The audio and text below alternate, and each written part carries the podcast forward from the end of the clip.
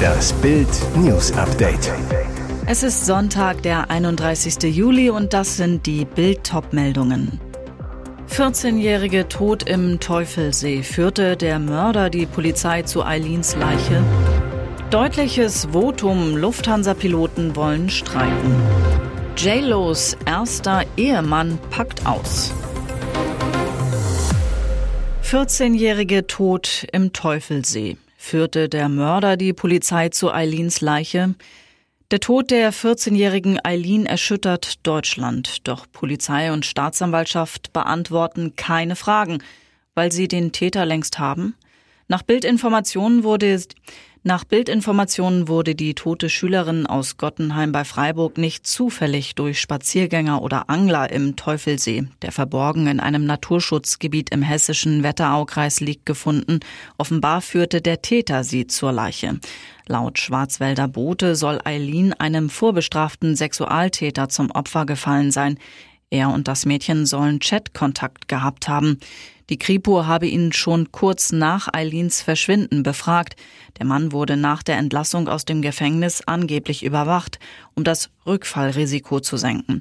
Dazu passt, die Polizei wollte am Wochenende die Frage, wie Eileen gefunden wurde, nicht beantworten, verwies auf die für Montag angesetzte Pressekonferenz in Freiburg. Deutliches Votum, Lufthansa-Piloten wollen streiken. Bei der Lufthansa wird ein Streik der Piloten immer wahrscheinlicher. In einer Urabstimmung haben sich die stimmberechtigten Mitglieder der Vereinigung Cockpit mit einer sehr deutlichen Mehrheit für einen Arbeitskampf ausgesprochen. Das teilte die Gewerkschaft am Sonntag nach Auszählung der Stimmen mit. Damit ist ein Streik der rund 5000 Piloten bei der Kernmarke Lufthansa zwar ab sofort möglich, aber zunächst nicht beim Vorstand beantragt worden.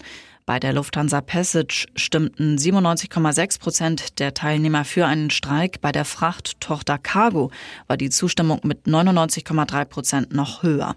Erst am Mittwoch hatte die Gewerkschaft Verdi mit einem Warnstreik des Bodenpersonals den Flugbetrieb der größten deutschen Airline nahezu lahmgelegt. JLos erster Ehemann packt aus. Als wir in unserer Hochzeitsnacht im Bett lagen, sagte sie zu mir, Warum der frühere Tellerwäscher sicher ist, dass die Ehe mit Ben Affleck scheitern wird. Mit Ben Affleck, ihrem Ehemann Nummer 4, schwebt Popstar Jennifer Lopez nach ihrer Las Vegas Hochzeit gerade auf einer rosaroten Liebeswolke. Nach dem romantischen Jahr düsten die beiden in die Flitterwochen, wollen nun gemeinsam den Rest ihres Lebens verbringen. Einer, der nicht daran glaubt, dass JLo nun endlich angekommen ist, ist ihr erster Ehemann Ojani Noah. Auch ihm versprach sie einst die ewige Liebe. Er sagt, ich bin nicht überzeugt, dass es halten wird. Warum? Jen liebt es, verliebt zu sein, aber sie war schon sechsmal verlobt, erklärt Ojani Noah im Interview mit Daily Mail. Mit Ben Affleck wagt Jennifer Lopez das große Glück im zweiten Anlauf. Ihr Ex, Ojani Noah, sieht das Liebescomeback weniger romantisch. Ich war Ehemann Nummer eins und sie sagte mir, ich sei die Liebe ihres Lebens, so der 48-Jährige. Als wir in unserer Hochzeitsnacht im Bett lagen, sagte sie zu mir, wir würden für immer zusammen sein. Doch dem war nicht so. Nach ihm heiratete La Lopez Tänzer Chris Judd, Sänger Mark Anthony und eben Ben Affleck. US-Senat will UFOs erforschen lassen. Das Rätsel um unbekannte Flugobjekte soll per Gesetz untersucht werden, und zwar so gründlich wie nie zuvor. Die US-Regierung will eine UFO-Behörde. Jahrzehntelang wurden UFO-Sichtungen als Spinnerei abgetan, Zeugen als Hochstapler belächelt. Doch das Blatt wendet sich, weil die US Navy Sichtungen von sogenannten UAPs durch Kampfpiloten bestätigt, die Videos davon sogar veröffentlicht hat. Mittlerweile gelten hunderte Sichtungen als offiziell und Immer mehr hoch angesehene Wissenschaftler erforschen UFOs. Führende US-Geheimdienstbeamte, der NASA-Chef und sogar Ex-Präsident Barack Obama sprechen mittlerweile offen über das Phänomen, das sich bisher niemand erklären kann. Objekte, die zu unglaublichen Flugmanövern und Geschwindigkeiten fähig sind und sowohl in der Luft als auch im Wasser und im Weltraum manövrieren können. Jetzt soll es die neue UFO-Untersuchungsbehörde geben. Der demokratische Senator des US-Bundesstaates Virginia, Mark Warner, legte am 12. Juli einen Gesetzentwurf für 2023 vor. Unfall in Bayern. Pferde gehen durch, Kutscherin schwer verletzt. Und plötzlich waren sie außer Kontrolle. In Schwaben sind zwei Kutschpferde durchgegangen. Die 63-jährige Kutscherin erlitt bei dem Vorfall schwere Verletzungen. Die Kutscherin war laut Polizei am Samstag mit dem Gefährt in Buchloe im Landkreis Ostallgäu unterwegs, als sie aus bisher ungeklärten Umständen die Kontrolle über die Tiere verlor. Die Pferde rannten mit hohem Tempo davon. In einer Kurve kam die Kutsche schließlich von der Straße ab und stürzte in einen Bach. Die Tiere kamen mit leichten Blessuren davon, wie die Polizei am Sonntag mitteilte. Die Kutscherin kam ins Krankenhaus. Und jetzt weitere wichtige Meldungen des Tages vom Bild Newsdesk.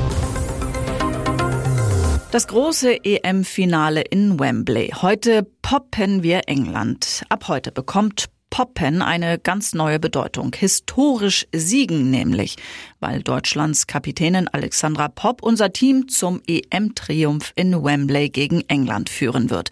Und Deutschland steht hinter ihr wie einst hinter Fritz Walter, Franz Beckenbauer, Lothar Matthäus und Philipp Lahm. Um 18 Uhr deutscher Zeit wird das Spiel im legendären Stadion angepfiffen. Für Deutschland geht es um EM-Titel Nummer 9. England will Europas Krone zum ersten Mal. Eine bittere Nachricht vor dem Endspiel gibt es allerdings.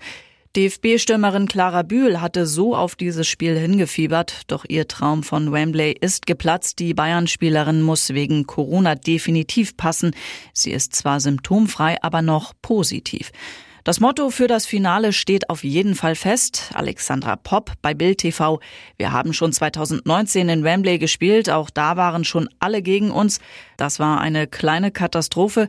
Es wird ein schönes Gefühl, Wembley zum Schweigen zu bringen. Das ist unser Ziel. Krise wegen Atomkurs. Werden die Grünen jetzt im Kern gespalten? Wegen Putins Krieg steht der Anti-Atom-Kurs auf der Kippe. Was ist denn mit den Grünen passiert? In sieben Monaten Regierungszeit hat sich die Partei erstaunlich gewandelt. Wo früher Friedensbewegung, Anti-Atomkraft und bedingungsloser Klimaschutz tonangebend waren, regiert heute kühler Pragmatismus. Frieden schaffen mit schweren Waffen. Wirtschaftsminister Robert Habeck und Fundi-Frontmann Anton Hofreiter gehören zu den ersten, die Kampfpanzer und Artillerie für die Ukraine forderten. Kohlekraftwerke ans Netz, in der Energiekrise lässt Habeck abgeschaltete Meiler wieder anwerfen. Herr mit dem nicht gerade klimafreundlichen Flüssiggas. Gern wird der Rohstoff auch aus islamischen Diktaturen importiert. Steuermillionen für den Tankrabatt. Klar, sagen die Grünen. Und jetzt will die Partei total pragmatisch ihr eigenes Urmantra in Frage stellen. Atomkraft, ja bitte.